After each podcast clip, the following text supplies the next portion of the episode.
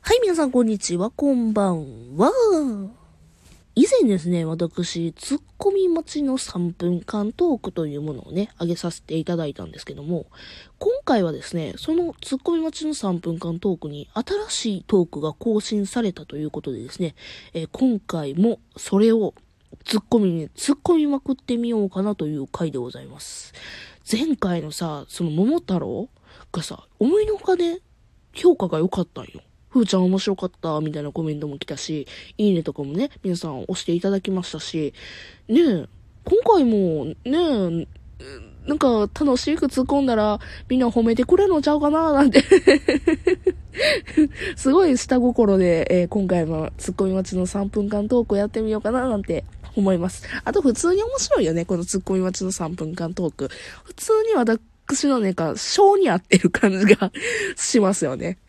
というわけで、今回も頑張ってツッコミにツッコミを送ってみようと思います。ポチッとな。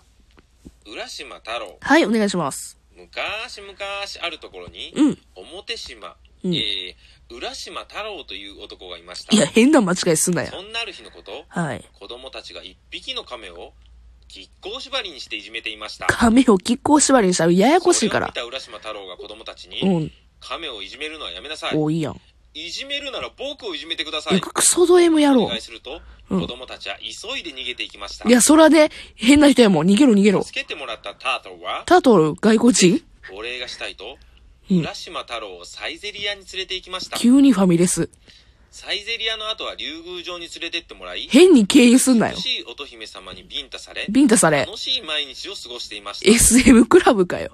そんなある日、はい。浦島は帰らないといけない大事な理由を思い出しました。おー、何ですかそう、浦島は、ツタヤでエレファントカシマシの CD をレンタルしたままだったのです。あ、延滞料金やばいもんね。乙姫様は、うん、もし困ったことがあったら、うん。この玉手箱を開けなさいと言って、玉手箱を渡し、おー。浦島を送り出しました。あ、ええ乙姫様やん。SM の浦島が村にお帰ると嬢、やけど。うん。行きつけのツタヤはなくなっていました。あ、なくなってた。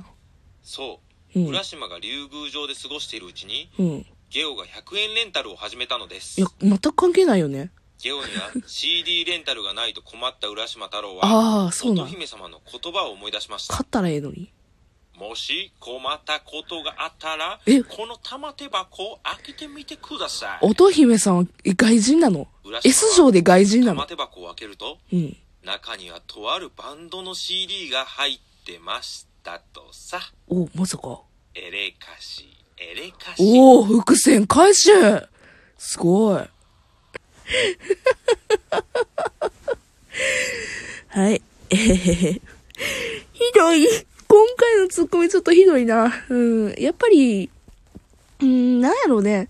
普通に 冷静に分析すると、ちょっと今回ツッコミの間が狭い。っていうのと、あのね、やっぱり一発撮りが一番面白いね。なんか何目も聞いちゃったんですよね、今回。前回の桃太郎はですね、一遍だけ、一周だけ聞いたんですけど、他はもう全く聞かずにね、行ったんです。で、今回はですね、ちょっとね、聞いちゃったんですよね。あの、たくさん。3、4回ぐらい。で、ツッコミここでこう入れたいな、なんて思ってたらね、ちょっと、面白くなくなっちゃったね。 冷静に言うなよってね。うん。あの、ちょっと悔しいなと思うので、ぜひね、皆さん、あの、挑戦してみてください。もしくは、えーこの3分待ちトークみたいなトークをね、上げてください。私が突っ込みに突っ込みまくります。もしくは、私がボケるので突っ込んでください、みたいな回もね、作ってみたいなと思うけども、私にそんなね、構成能力はないな。うーん。